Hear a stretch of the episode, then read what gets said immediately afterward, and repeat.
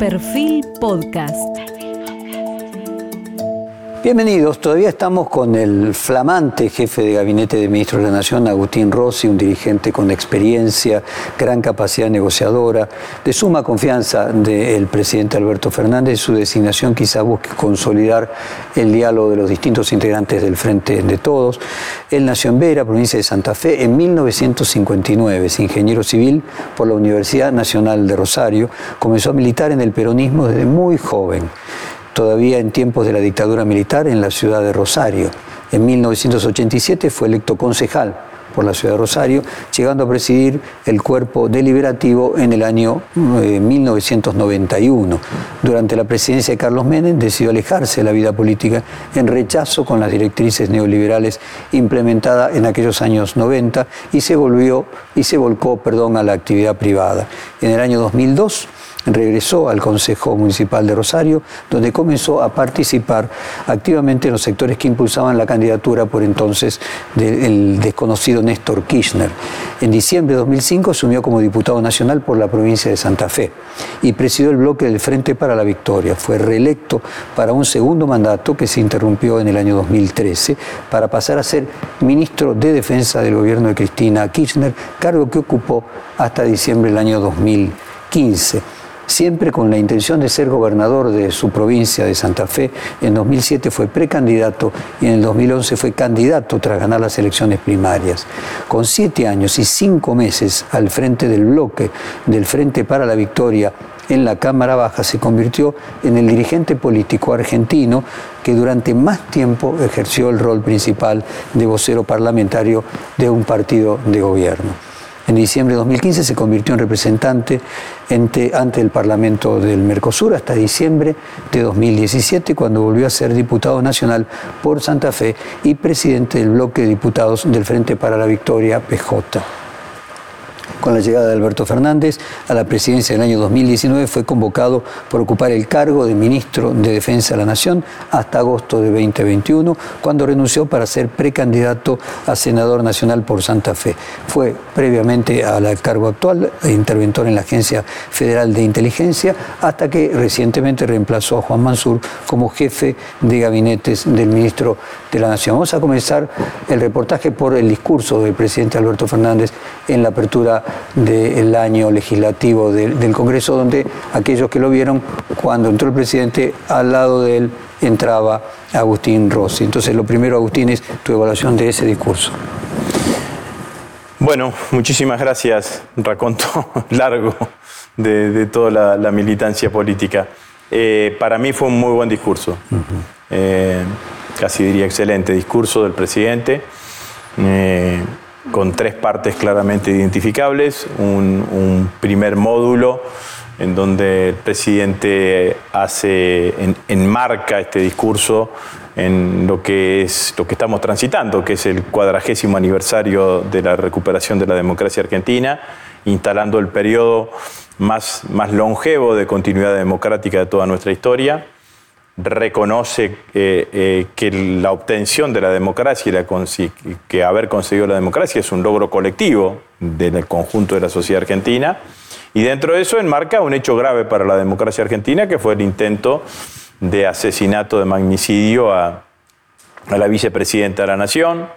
Eh, pide celeridad en la justicia, pide que sea celeridad en la investigación y que se encuentren quienes han sido los responsables materiales eh, que se juzguen los responsables materiales y que se encuentren, si los hubiese, responsables intelectuales de este hecho. Una segunda parte es eh, lo que la Constitución te pide, ¿no? que es el primero... El Estado de la Nación. Eh, el Estado General de la Nación.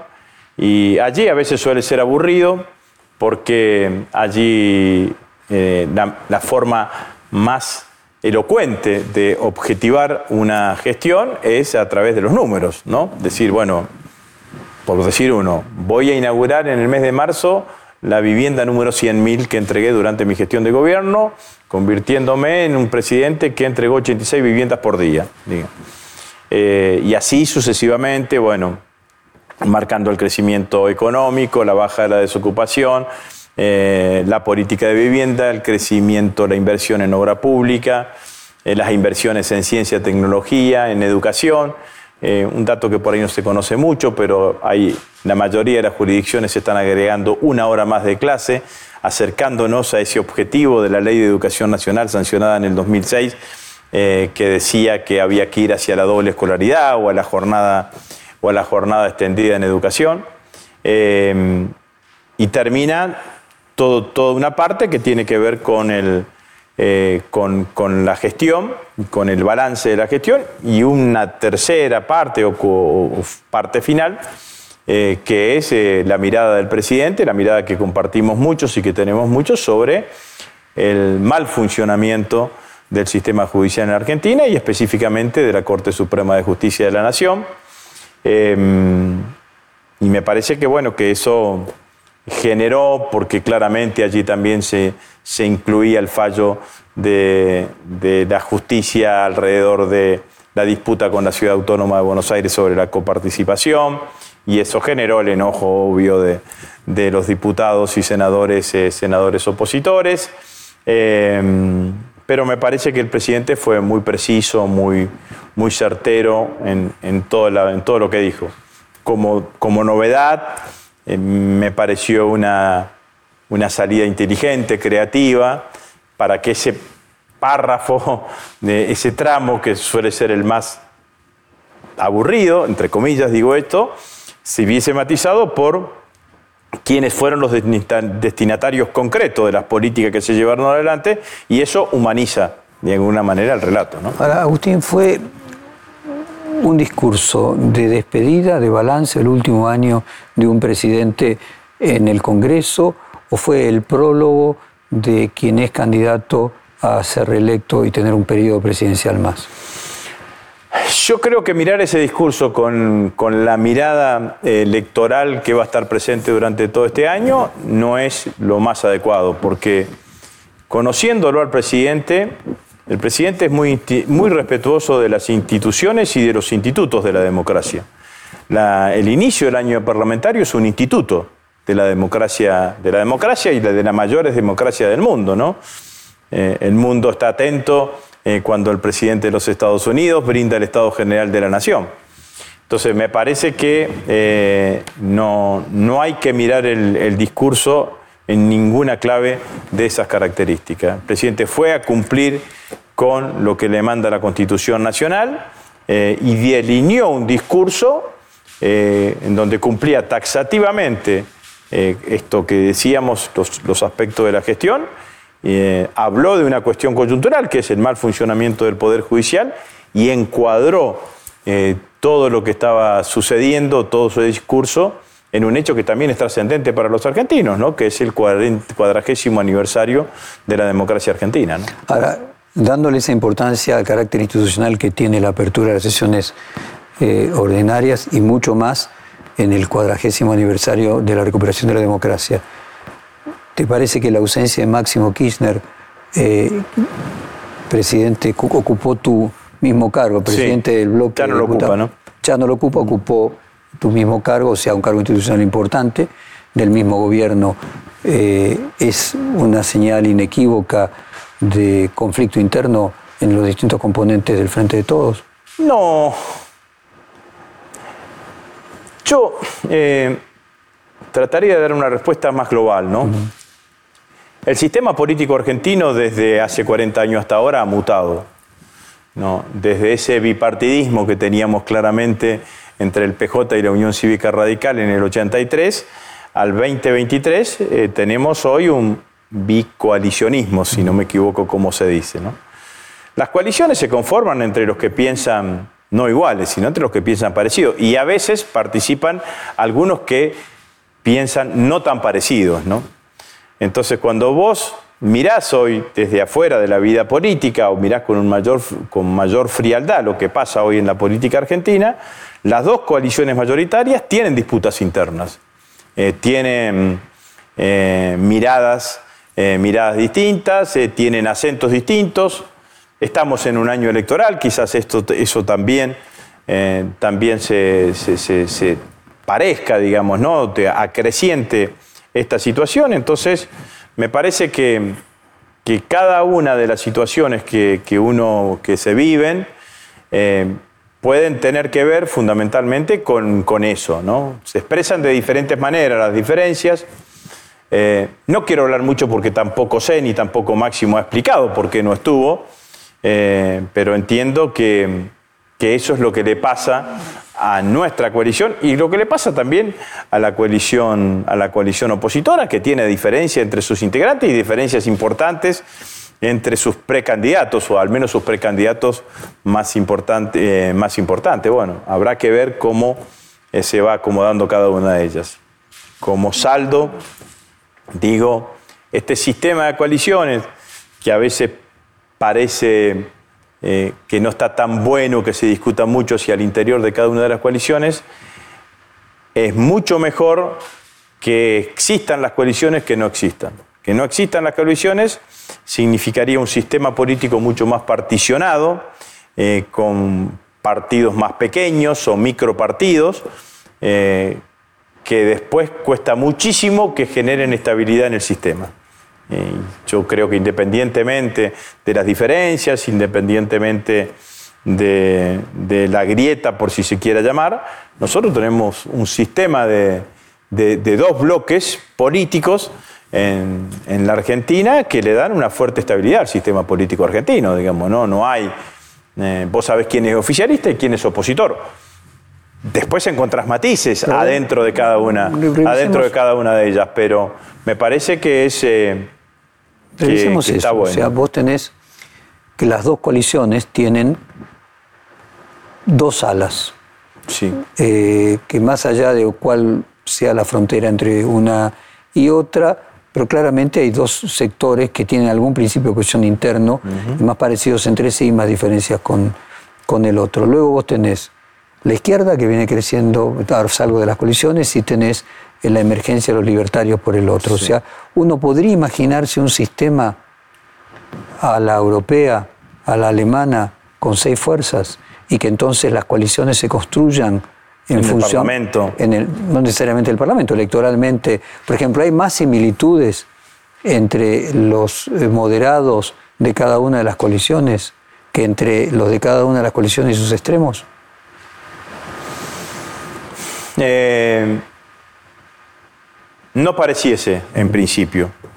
Eh, me parece que las diferencias hacia el interior de las coaliciones son siempre menores que entre las coaliciones. Eh, no, me parece. O sea, te lo voy a poner de una manera muy burda. Massa y Rodríguez Larreta se terminan pareciendo más que Massa y Cristina Kirchner o Larreta e inclusive Patricia Bullrich. Bueno, vuelvo a decir, no, no pareciese, digamos, no, no, no, no. No, no, no, no pareciese en términos de lo que significa la, la práctica política y el posicionamiento y el posicionamiento político. Me tocó moderar el eh, debate en Alemania de la, del debate de los candidatos en Alemania, pero para Latinoamérica, eh, de las últimas elecciones alemanas, y claramente había seis coaliciones que incluso integraban se integraban de manera distinta, ¿no? Por ejemplo, los verdes, los liberales eh, y los socialdemócratas se juntaban en un determinado momento, cuando en otro momento la coalición se daba de otra manera. ¿No imaginas un futuro de la Argentina con coaliciones? No, digo que no pueda pasar en el futuro, no lo veo, no veo que en el futuro cercano, y el futuro cercano son las próximas elecciones, podamos estar en una, con una situación de esas características, digamos, ¿no? Me parece hoy, como vuelvo a decir, eh, que las diferencias hacia el interior de las coaliciones son siempre menores que las diferencias Entre, entre, entre coaliciones, ¿no? sobre el fenómeno de, los libertarios, em, me parece que, también hay que recorrer un poco la historia argentina. Vos debes acordar eh, que entre 1985 y 1989 hubo un fuerte crecimiento de una derecha que apareció a la derecha de los dos partidos políticos, que fue la Unión de Centro Democrático, ¿no? Pocos se acuerdan de que la Unión de Centro Democrático, con Alzogaray, con su, su poco carisma en principio, llegó a llenar la cancha de River, ¿no? En un acto para las elecciones y, y fue claramente tercera fuerza en, 1989, en una elección que ganó Menem, que no tenía segunda vuelta hasta ese momento y era simple pluralidad de sufragios, si bien existía el sistema de, el sistema de electores, ¿no? Es cierto que era una derecha de modos menos violentos que la derecha que expresa hoy, que expresa hoy Milei, eh, eh, con, preocupándose, eh, inclusive en su propia denominación, de empatizar con el sistema democrático, ¿no? unión de centro democrático y tratando permanentemente de decir, nosotros no tuvimos, no tuvimos que ver con la dictadura, bueno, pero, pero la verdad es que, que, que es, es, esa cultura eh, en algún momento existió en la Argentina. No, Uno puede decir también que Caballo saca más del 10% de los votos. Bueno, Caballo también. O sea que hay toda una línea que lo que hoy llamaría la atención es que lo extrema, pero que esa, ese elector existía en la Argentina y podrías ir al, al 83 y tenías en la izquierda el partido intransigente también. Bueno, sí, claramente. En, las elecciones de, 1985 eh, también aparece como cuarta fuerza el partido intransigente.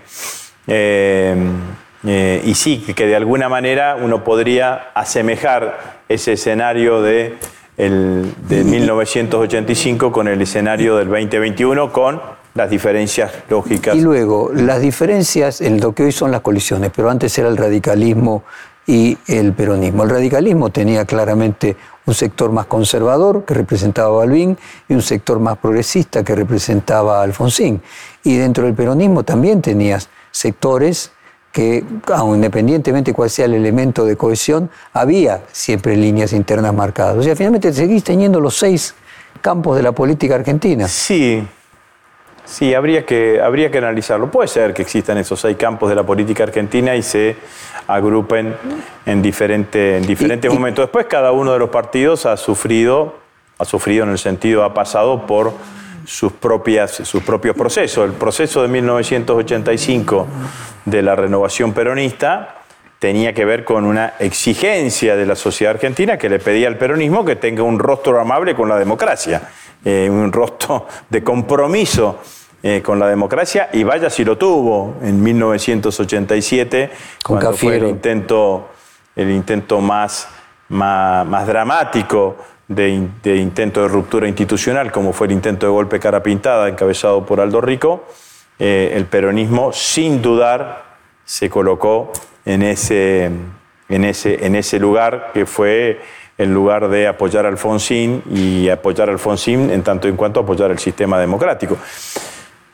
Y eso trajo como consecuencia, consecuencias positivas, que las posteriores intentos de andanada eh, golpista o cara pintada siempre tuvieron menores impactos. Acordate, Montecaseros Rico y los dos posteriores de Lin siempre tuvieron menos impacto en la sociedad. Por eso yo lamento mucho y critico al mismo tiempo que ante eh, un hecho tan gravísimo como fue el intento de asesinato a la vicepresidenta Cristina Fernández de Kirchner, la presidenta del principal partido opositor, que es Patricia Bullrich del PRO, no haya condenado el hecho. Porque si no condenas, eh, de alguna manera, implícitamente o indirectamente, estás eh, sosteniendo o estás justificando eh, o admitiendo un hecho de esas características. Entonces, eso también es peligroso porque a vos que, hablabas de, las, de, las, de los distintos espacios y dentro de la, y dentro de la coalición opositora, pareciese que conviven dos familias políticas, ¿no? Eh, una familia demócrata liberal, y otra familia que pareciese que está menos comprometida con la democracia y que está dispuesta a utilizar la democracia para llegar al poder, pero no a respetar la democracia. Y, mm, me parece que eso sí es un tema que, merece, que, merece, ser claramente analizado, ¿no? Porque han pasado muchas cosas en este último tiempo, Jorge, ¿no? No hubiese existido Bolsonaro si no hubiese existido Trump. Y no hubiese existido el intento de golpe a Lula si no hubiese existido el intento de toma del Capitolio. El Washington Post, uno de los periodistas del Washington Post, posteriormente a las elecciones de medio término en Estados Unidos, escribe un artículo donde pone en la misma línea de gravedad el intento de asesinato a Cristina la agresión a Nancy Pelosi, en ese momento la presidenta de la Cámara de Representantes de los Estados Unidos, pone anteriormente eh, mm, el asesinato al ex, premier, al ex japonés y yo pondría, eso porque sucedió posterior, el intento de golpe de Estado en Alemania que se terminó desbaratando eh, con estas expresiones de derecha ultra o grupos extremistas violentos de derecha. Entonces, me parece, entendiendo también que siempre cuando se conforma el voto en el ciudadano común, la cuestión económica ocupa un lugar muy importante, en esta oportunidad también hay que mirar quién es el que o quiénes son los que mejores garantizan el sistema democrático, la vigencia y el respeto por los derechos humanos y las libertades individuales. Te escuchaba y eh, vos me comentabas previamente a comenzar el reportaje que tu padre tenía en su biblioteca la mm. historia de, las, de los partidos políticos y tenés una mirada histórica de la, de la evolución política en la Argentina. Y me parece que hay, para hacer un corolario aquí, me viene a la memoria aquello de Zaratustra, de nada nuevo bajo el sol, lo que ha sido será, de que finalmente había también dentro del radicalismo y dentro del peronismo sectores, si vos querés, más institucionales y sectores eh, más, podríamos decir, deterministas o flexibles respecto de, de ciertas formalidades institucionales y que nuevamente nos encontramos con seis sectores y que los dos que hacen falta para lograr cierta grado de mayoría es lo que hoy forman las coaliciones y en su momento eran los partidos políticos. Y quiero ir especialmente a tu propia tarea. Vos, si yo no recuerdo mal, te definías como kirchnerista y peronista sin contradicción. ¿eh? Creo que esa era la definición. O sea, vos venís a cumplir el papel de jefe de gabinete de amalgama en el año electoral desde el gobierno de estos distintos sectores eh, colegas tuyos me preguntaban eh, a qué viene como jefe de gabinete, em, sabiendo que es un periodo corto, ¿no? porque son nueve meses, es el último tramo de, esta gestión de Alberto Fernández. Eh, en el medio tenemos el proceso, el proceso electoral. Yo lo que contestaba que a, mi edad y con mi experiencia política, uno llega a los lugares que le toca con responsabilidad de desempeñar, llega con un bagaje eh, de lo que hizo durante toda su vida, su vida política. ¿no? Entonces, yo soy un dirigente político de experiencia, ya tengo varios años, eso me permite tener un conocimiento bastante acabado de lo que es el sistema político argentino, de sus distintos espacios, mucho más preciso hacia el interior de nuestro, de nuestro espacio político. Soy un dirigente que tiene diálogo con todos los actores del sistema político del frente, del frente de todos. ¿no? Vengo con experiencia de gestión, eh, como lo, decías vos al principio, fui durante muchos años, más de cuatro años en los dos veces ministro de Defensa, fui diez años entre los años de presidente de bloque oficialista y presidente de bloque opositor, diputado, diputado nacional. Eh, conozco el Parlamento, que para un jefe de gabinete también es un valor, valor importante.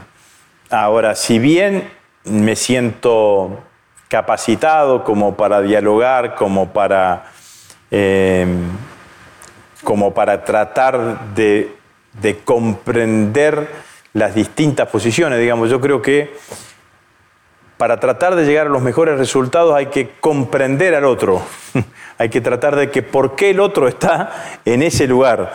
Y esa es la primera la primera mirada que uno tiene que tener para tratar de, conseguir alguna cuestión de, consenso. No me siento eh, responsable de, eh, ni mucho menos, de lograr determinados escenarios unitarios de un movimiento tan importante como es el Frente de Todos.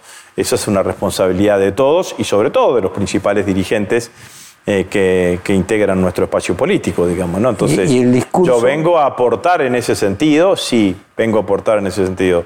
¿Tengo diálogo con todos? Sí, tengo diálogo con todos. Trato, he tratado, inclusive en los momentos de mayor tensión de nuestro espacio político, de comprender a las distintas posiciones que, habían como para tratar de fijar la mía de la forma más, eh, más clara, digamos, ¿no? La forma más, más justa según mi criterio.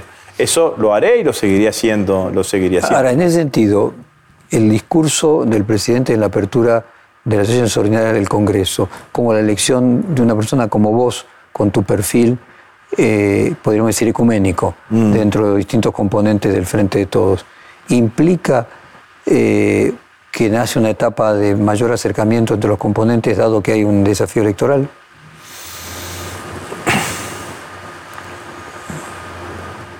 Yo creo que, que la unidad del Frente de Todos es condición necesaria como para imaginarse un Frente de Todos con eh, expectativas de, una potencialidad electoral, digamos, ¿no? Para un frente de todos competitivo es necesariamente la unidad.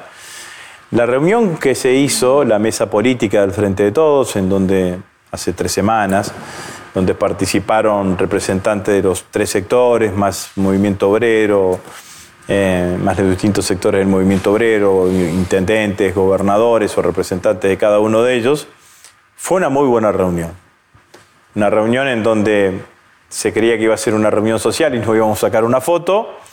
terminó siendo una reunión de 5 horas, barra 5 barra 6 horas, en donde sucedió algo que yo valoro mucho, que es que las posiciones que se sostuvieron, muchas veces distintas entre los distintos integrantes de esa mesa, estaban precedidas de argumentos. Y cuando en una discusión prevalecen los argumentos ante que las descalificaciones personales, es mucho más fácil y más llevadero llevar adelante ese debate, porque vos te pones a pensar en el argumento del otro y en ver la validez del argumento del otro y te exigís en todo caso eh, una, una, mirada eh, mucho más eh, o, una mirada de, mayor volumen en tu argumentación para tratar de de, sostener, tu, de sostener tu posición. Y esa, esa reunión dio un documento, ¿no? Cuatro puntos fundamentales, unidad, eh, proscripción de Cristina, paso para elegir nuestros, nuestros candidatos y el último punto, bueno, un reconocimiento de lo que se hizo, una puntualización de las cosas, eh, de los acontecimientos externos que tuvieron implicancia en, en la gestión, hablo claramente de la pandemia y de la guerra, y obviamente también un reconocimiento de lo que falta. Entonces me parece que eso generó el continente. Eh, generó un continente que... A ver si interpreto, que hay tres hitos que hay que leer atravesados por la misma línea de, lógica, que es esa reunión de la mesa, eh, que vos seas jefe de gabinete y el discurso del presidente del Congreso, que los tres están atravesados por la misma lógica de que es momento de cohesionar. Sí, no sé si pondría mi designación en ese, en, ese, en ese lugar, pero, pero sí los otros dos claramente, claramente van, en ese, van en, ese sentido, digamos. ¿no? Yo creo que sin ninguna duda, eh, creo porque además confío y porque los conozco, que nuestros principales dirigentes políticos, eh, con, con, inteligencia, eh, con responsabilidad y sobre todo con alto sentido patriótico, van a encontrar eh, las formas para un diseño de nuestra arquitectura electoral que nos permita ser lo más potente posible en las próximas, en las próximas elecciones. Me parece que, que sí, el discurso del presidente, además de ser independientemente de cualquier otra consideración, a mi criterio un muy buen discurso, claramente fue muy bien recibido por todos los sectores del Frente de Todos. Se veía cuando eh, los diputados y los distintos sectores que, no eran diputados o senadores y estaban, estaban en el palco, recibían con aplausos la mayor parte de los párrafos del presidente de la Nación. entonces entremos en la arquitectura eh, electoral, que además no falta tanto, ¿no? O sea, en mayo tenés que decidir las alianzas, en junio directamente los nombres de los candidatos. Eh, y analicemos la arquitectura desde el frente de todos, teniendo en cuenta que el jefe de gabinete también en el año electoral cumple un papel, sin ninguna duda, eh, de contribuir a ese armado de esa arquitectura electoral. A tu juicio, ¿el presidente Alberto Fernández tiene que ser el candidato eh, del Frente de Todos o ir a unas pasos si otro candidato quiere competirle?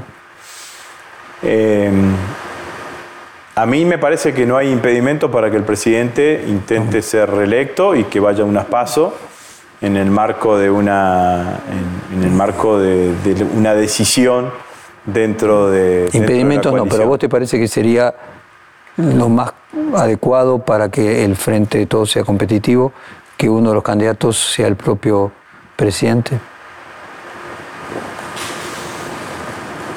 Yo creo que el Frente de Todos eh, tiene un desafío, digamos, ¿no? O encuentra un candidato de síntesis eh, y ese candidato de síntesis expresa la voluntad absolutamente del conjunto, o si no encuentra ese candidato de síntesis, lo peor que podría hacer el Frente es tratar de sintetizar en alguien que no sintetiza porque eso termina generando una cantidad de, una cantidad de tensiones, de enojo, de disconformidades. Así que en ese caso creo que lo más valioso sería que apelemos a la voluntad de nuestros adherentes, de nuestros afiliados y que sean ellos los que elijan quién es el que mejor en condiciones está para representarnos en las próximas, en las próximas elecciones. A ver si puedo traducirlo. El presidente, el presidente ha dicho, y yo no me corro de lo que ha dicho el presidente, ¿no? que tiene voluntad de ser, eh, de ser reelecto, eh, que está haciendo todo un gran esfuerzo eh, para, en ese sentido, tiene una agenda muy intensa de recorrida en todo el país. No es solamente recorrer el país para Alberto Fernández reelecto, sino en esa recorrida del país le permite al presidente poner en valor la gestión, o los aspectos de la gestión que claramente hay que tener en cuenta y hay que poner en, y hay que poner en valor. Eh, y también ha dicho el presidente que él no es obstáculo, que él no es, no, no, es obstáculo para que si aparece un candidato en mejores condiciones, el presidente eh, termine acompañando y que va a terminar diciendo y va a terminar acompañando la mejor alternativa para potenciar el desarrollo electoral nuestro. Ayer, creo, antes de ayer, o el día antes del, eh, del del discurso, lo dijo otra vez más, dijo, trabajo para que haya uno nuestro a partir del 10 de diciembre y que no vuelva a la derecha a gobernar en la Argentina.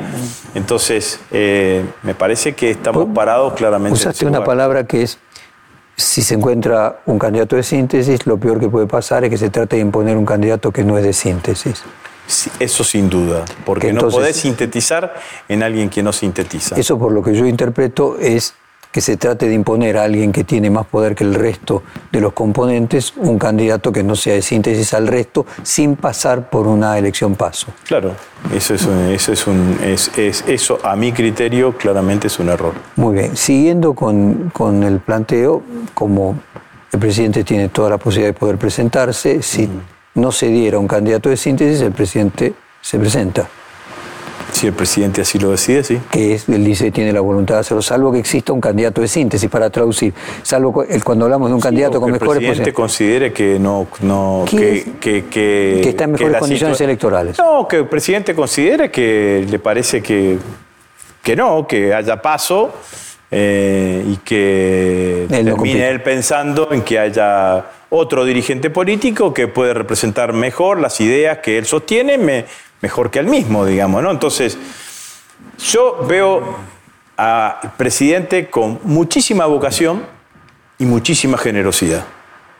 No veo un presidente atado al poder diciendo, voy a ser yo, solamente yo, de cualquier manera y en cualquier circunstancia. El presidente analizará todas las circunstancias que lo rodean a la hora de tomar una decisión para ser, para ser candidato lo que yo creo, sin ninguna duda, que tiene no solamente el derecho constitucional, sino el derecho político de poder ser, de poder ser candidato. Después eh, analizará las circunstancias. Y sobre los tiempos que vos decías, recuerdo que Cristina anunció Cristina Alberto el 18 de mayo y que la fórmula Scioli-Zanini fue el 17 de junio.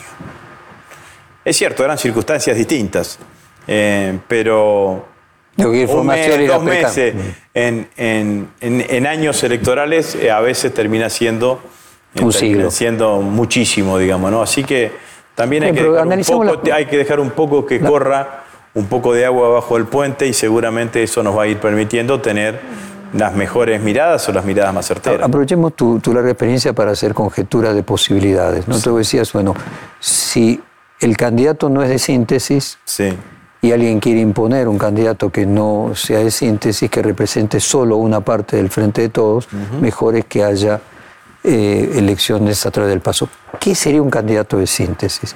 ¿cómo definirías un candidato de síntesis? Un candidato que pueda medir en las encuestas mucho más que el resto y que eso produzca un alineamiento automático de los principales actores y sectores del peronismo, digamos, ¿no? Y del frente de todo.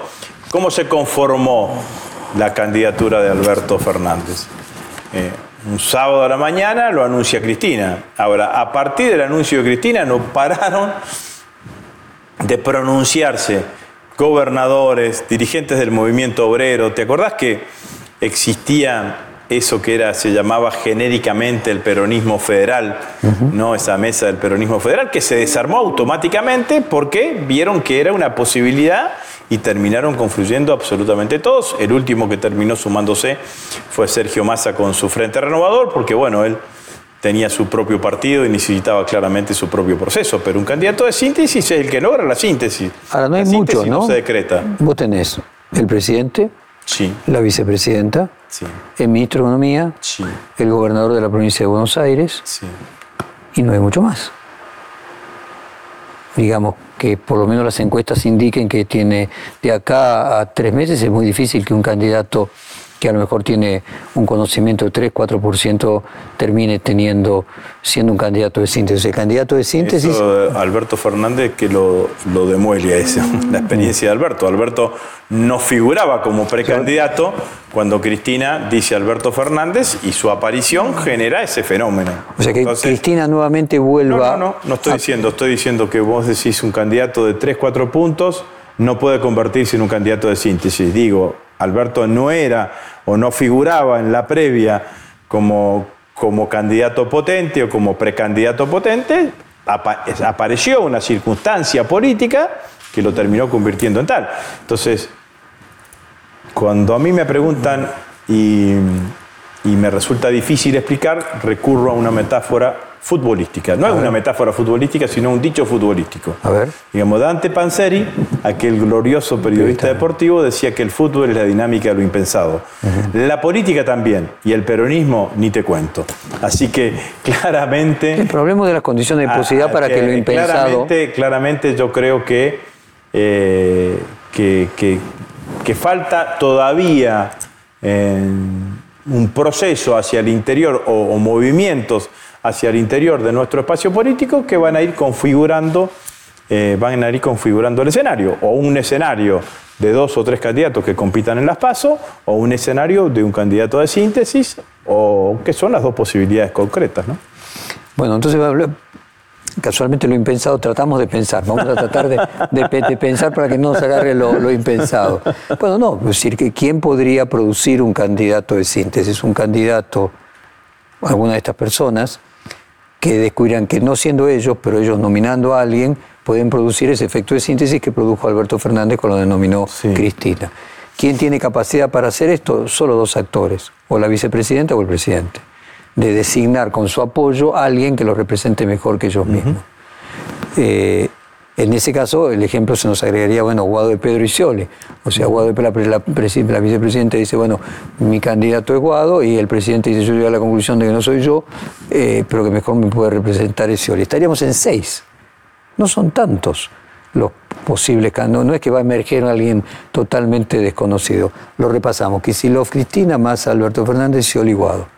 Entre esos seis tendría que salir el candidato a presidente que en junio se presente. probable. Podría haber alguno más, eh, pero bueno. Por ejemplo, un gobernador, están, decís vos. ¿eh? Un gobernador, por Sí, ejemplo. por ejemplo. Digamos, ¿no? Pero sí, sí, eh, es así. Hoy. Puede De- parecer alguien que hoy no figure. En las condiciones de posibilidad está la economía. Un elemento que juega un papel.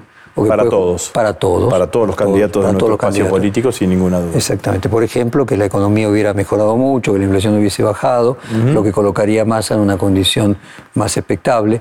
¿Cuál es tu perspectiva de cómo se llega con la economía al momento de decir las candidaturas?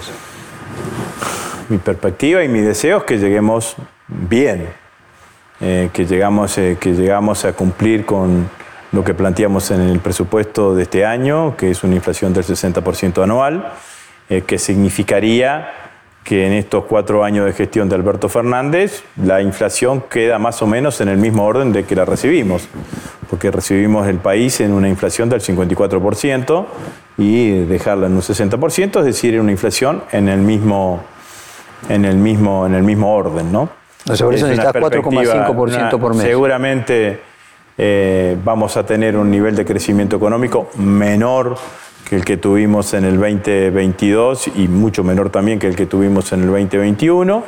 Eh, y eso nos va a mantener los niveles de ocupación y de desocupación más o menos en estos niveles que son entre el 6 y el 7% y el 7% de desocupación. Si logramos un sendero descendente del proceso inflacionario o estabilizar en un número más abajo la cuestión inflacionaria, bueno, sin ninguna duda eso también va a significar una mejora en el poder adquisitivo del salario, entonces... O sea, ¿ves todavía posible que sea 60% del año 2023? Yo creo que sí, todavía estamos en condiciones de que sea posible cumplir con la meta de inflación que fijamos en el presupuesto.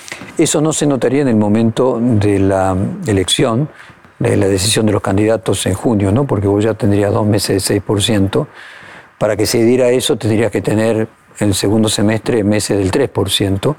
Sí, pero las elecciones son primero, primero tenés en, junio, después tenés eh, la fecha de las pasos y después no, por tenés eso me digo, para la elección de los candidatos, o sea, eh, para... Massa no podría llegar a junio con una inflación eh, que me, pregunto, teniendo febrero ya 6%, sí. que le permita ser el candidato natural. Le permita. No lo, no, no, no, no, no, no, no, no lo determinaría en ese en ese, en ese sentido, digamos, ¿no? Si, si, en junio... Eh, también es todo muy injusto, ¿no? Porque eh, parece que una centésima o un punto termina... Sí, sí, 3,9 es totalmente distinto que 4. Sí, termina, termina generando eh, las condiciones políticas o las posibilidades políticas de un candidato. Yo no creo que, que, eso, que eso sea así. Me parece que hay otra cantidad de condimentos que, sin duda van a terminar pesando. Y también hay una, hay una cosa que, muchas veces, cuando uno la mira de afuera, eh, y yo lo digo por experiencia propia, em, no se tiene en cuenta, ¿no? que es eh, la voluntad del propio dirigente político, ¿no? la voluntad del propio dirigente político. Quiero ser candidato, eh, tengo ganas de ser candidato, tengo ganas, creo que este es mi momento para ser presidente para ser presidente de la nación. Bueno, me parece que todas esas cosas también hay que tenerlas en cuenta. No solamente hay cuestiones externas, sino también hay cuestiones internas. Yo creo que independientemente si la inflación de junio es 6,54, eh, la gestión de Sergio Massa ha sido una muy buena gestión. Eh, tomó la economía en un momento muy difícil, eh, tiene necesitábamos recomponer rápidamente reservas en ese momento porque teníamos que alejarnos de la expectativa devaluatoria.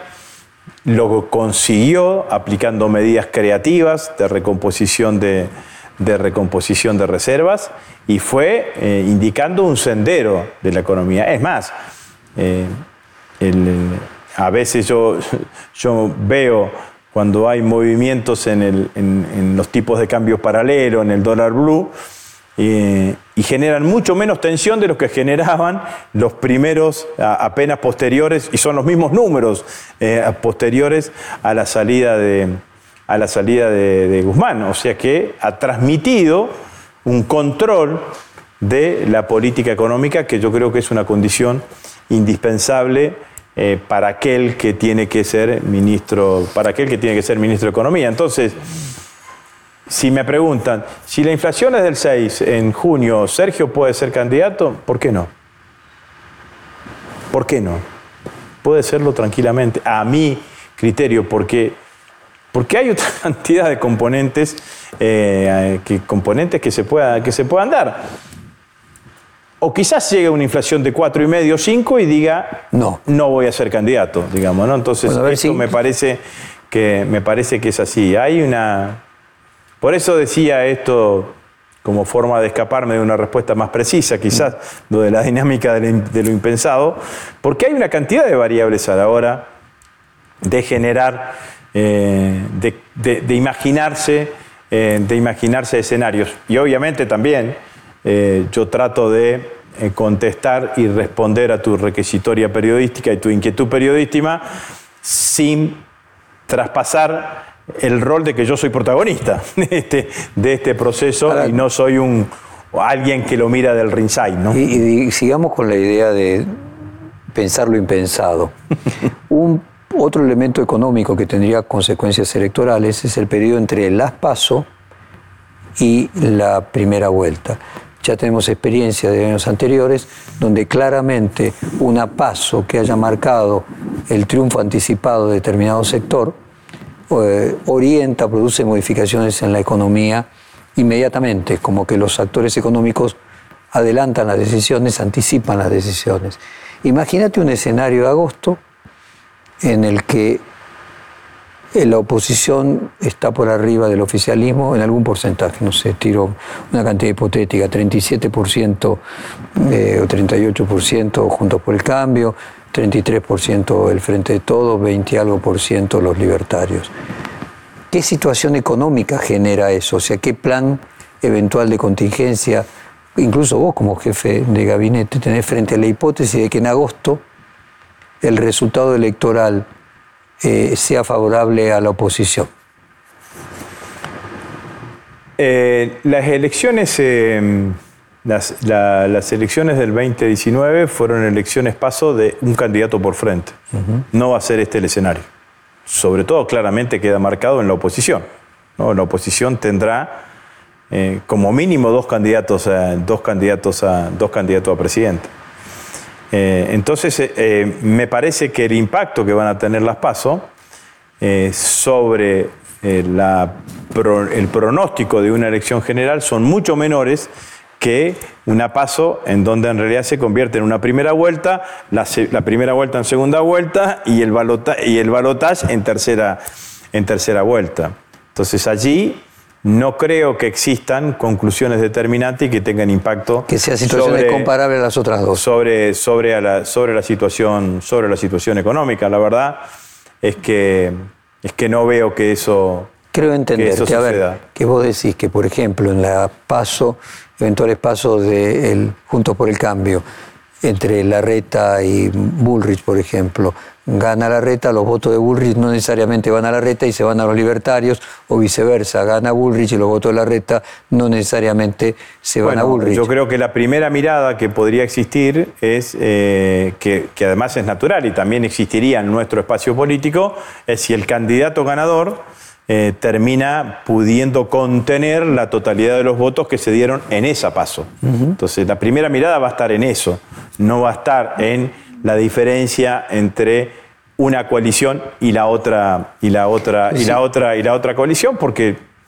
ah, no siempre eso termina no siempre los votos se terminan sumando automáticamente y porque también acá es cierto que existe al menos en las encuestas eh, un tercero eh, que, todos pronostican en las encuestas que va a ser una elección razonable en un espacio y en una primera vuelta. Entonces ahí el punto central es nuevamente, bueno, si un candidato no es de síntesis, eh, corren de ventaja frente al candidato del otro frente que fuera de síntesis. Por ejemplo, si en el caso de Juntos por el Cambio los dos candidatos no son de síntesis, esto crearía una oportunidad para el frente de todos de que tuviera un candidato de síntesis y viceversa. Pero bueno, en el caso de Junto por el Cambio no parece existir ese candidato en, Cuando en unas pasos vos tenés un escenario hipotético, digamos, ¿no? En donde una coalición o un frente tiene dos candidatos y el otro tiene una sola, es muy probable que este frente que tiene dos candidatos, si están en la previa parejos,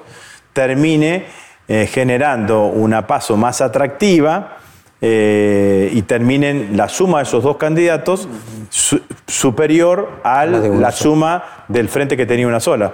Pero cuando los mirás en términos individuales, el candidato del frente que tenía un solo candidato saca más votos que individualmente cada uno de los dos candidatos. Entonces, tampoco en ese escenario la paso te da un resultado, eh, un resultado predeterminado o que puedas pronosticar con contundencia lo que va a suceder en la primera vuelta. A mi criterio, en una situación de esas características o en una situación en donde en las dos coaliciones hay paso, empieza otra elección. es otra elección, en donde vos podés decir, yo tengo seguro los votos que me votaron a mí. Mi adversario, el que ganó la coalición, tiene seguro los votos que le votaron a él. Los votos que no van a estar presentes y que votaron a otros candidatos son votos sin disputa, por unos o por otros.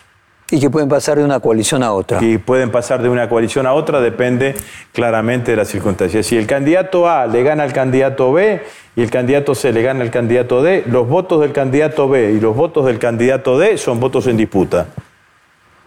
Probablemente el candidato A esté en mejores condiciones de ganar los votos del candidato B y el candidato C esté en mejores condiciones de ganar los votos del candidato D, pero no en la totalidad. Entonces me parece que allí, por eso empieza, para a mi criterio, empieza otra elección. Pero siguiendo esa lógica, Agustín, claramente en Juntos por el Cambio no hay un candidato de síntesis. Sí. ¿No se genera una oportunidad para el frente de todos en ese sentido? Depende de que cómo, resolvamos, cómo resolvamos nosotros, ¿no? Me parece que eso, que eso va a ser así, ¿no? No, no, no. no, no, necesariamente. ¿Qué podemos encontrar ah, en la historia? No había, no había paso, pero había todavía internas fuertes. Angelos contra Menem Cafiero. no, y, y Angelos sin duda que era que hubiese sacado más votos en términos individuales que Menem y Cafiero. Pero después los votos de Cafiero se sumaron automáticamente a Menem y Menem terminó ganando la elección. Depende de las circunstancias y hay una cantidad de variables. Entonces tenemos una primera vuelta que no es predecible por el resultado de las PASO. Y luego la eventualidad de una segunda vuelta, que ahí viene la pregunta, dado que va a haber un actor importante que son los libertarios, hay discusión respecto de los votos de los libertarios si vienen en mayor proporción del Frente de Todos o de Juntos por el Cambio. Eh, a tu juicio, esos votos de los libertarios, ¿en qué porcentaje son de una coalición y de otra y podrían pasar en una segunda vuelta a votar al candidato de una u otra coalición? Yo creo que en una segunda vuelta, eh, en una primera vuelta que, que termine en una segunda vuelta, es muy difícil que el que entre primero por una diferencia considerable eh, no gane en la segunda vuelta. Digamos, para decirlo claramente. Que se van a repartir los votos de los libertarios mitad por mitad. Me parece que, que, la atracción del candidato que gana en la primera vuelta eh, es una atracción muy fuerte. No, es, es, es una atracción muy fuerte. Nosotros vivimos en comunidad, ¿no? Y siempre te interpela, che, ¿por qué este sacó el 43% de los votos y quedó dos puntos de ganar en primera vuelta? Te encontrás con una mayor cantidad de ciudadanos que votaron a él. Y uno, por más que tenga convicciones y demás, también hay un efecto, una especie de, efecto contagio. Yo creo que eso es lo más que, eso es lo más, eh, lo más determinante, digamos. ¿no? y lo otro, bueno, también sería la primera vez, ¿no? Que vayamos a un balotaje en donde... Bueno, no, con, con Macri pasó eso. Con Macri y Scioli pasó, pasó eso, digamos, ¿no? Pero bueno, pero, la elección entre Scioli y Macri salió en primera vuelta muy pareja. Eh, había mucho más, porque ¿cómo fue el proceso? Scioli le gana a Macri muy bien en las pasos y después acorta a Macri y después termina ganando en la, eh, termina ganando en la segunda vuelta. Pero bueno, eh, a ver, en síntesis, vos decís que esta vez, a diferencia de las anteriores, eh, de las últimas dos, no vas a tener un paso que determine el triunfo en primera vuelta, pero sí una primera vuelta que pueda determinar el triunfo en segunda. Sí, en la primera vuelta hay alguien que se despega. Si hay alguien que saca 41 puntos, 42 puntos, y le saca 10 puntos o a 32 puntos, a 10 puntos al, segundo. No, parece ese el escenario más bueno, probable. si ese, si, si el escenario. Teniendo en cuenta que además tenés un tercero grande, ¿no? Sí, sí, si el escenario es mucho más. Me eh, parece más 37, 33, 25. Sí, bueno, si 10. El, si el escenario es mucho más parejo, bueno, es mucho más difícil predecir cómo va a ser ese, cómo va a ser ese, ese comportamiento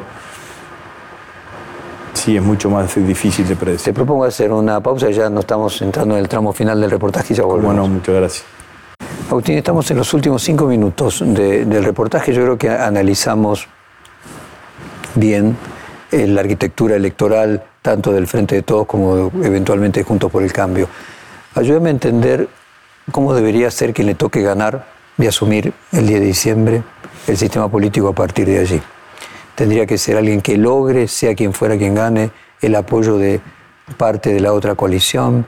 Tendría que ser alguien que plebiscite sus medidas para tener una legitimidad, como se hizo en el caso de Uruguay. ¿Cómo te imaginas la política argentina post 10 de diciembre? al principio del reportaje dije que el sistema de coaliciones, eh, independientemente de las distancias que hay entre las coaliciones, permite tener una cierta estabilidad del sistema político. Yo siempre creo que el consenso democrático eh, que tenemos eh, tiene que ir un paso más arriba y que ese paso más arriba, por sobre ese paso más arriba, se lleve adelante las disputas de modelos ideológicas y demás. O sea que mi primera mirada es que la coalición de gobierno siempre tiene que ser un poco más amplia que la coalición, que la coalición electoral y tratar de eh, generar, generar las condiciones como para que las medidas que se vayan tomando tengan el mayor grado de consenso y que vayan en una determinada dirección. Esta es, esta es mi mirada. En algún momento la Argentina tendrá que animarse a discutir otros temas también, ¿no? Por ejemplo, la vigencia de esta constitución.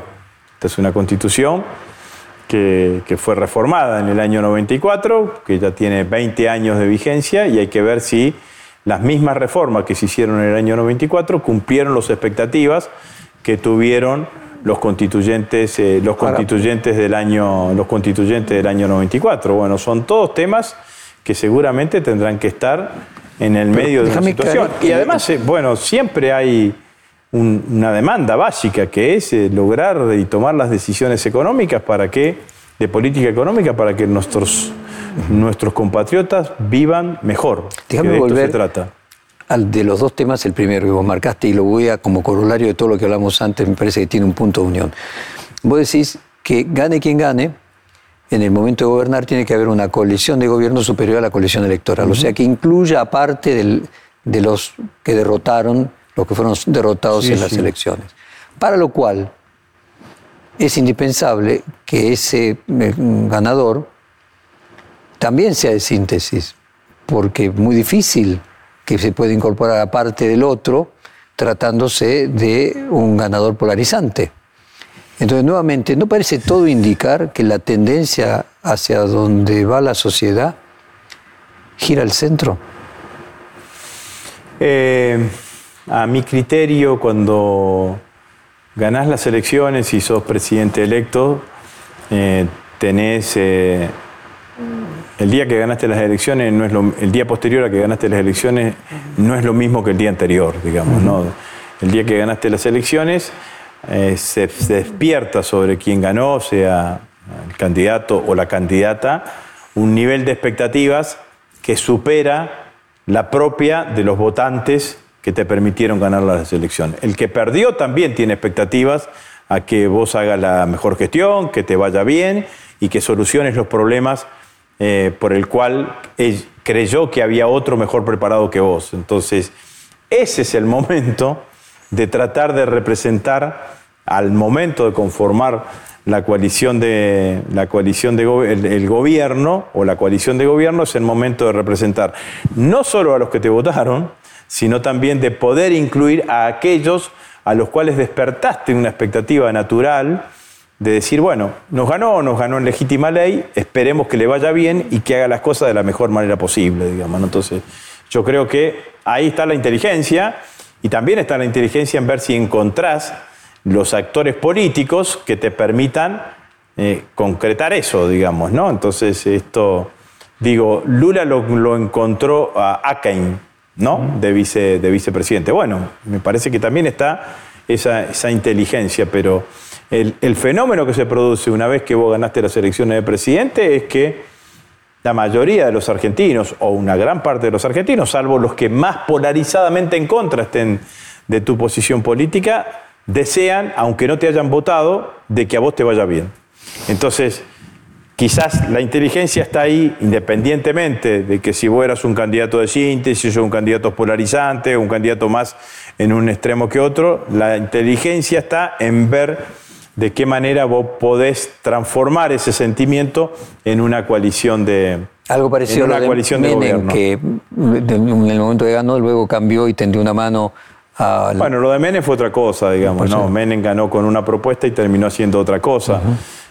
En todo caso sería eh, Néstor, digamos, Néstor cuando gana las elecciones, que termina saliendo segundo y termina toda una primera etapa de convocar a distintos sectores políticos y personalidades políticas que no habían compartido con él y que no lo habían votado en esa primera vuelta de las Muy interesante lo que vos planteás. O sea, en el formalmente- 2003. Y y de hecho, acordémonos que, que termina conformando la concertación plural, eh, que bueno, que, que lamentablemente después en el 2008, cuando fue el debate de la 125, terminó, eh, empezó a fisurándose y terminó rompiéndose, pero Claro. en el 2007 una...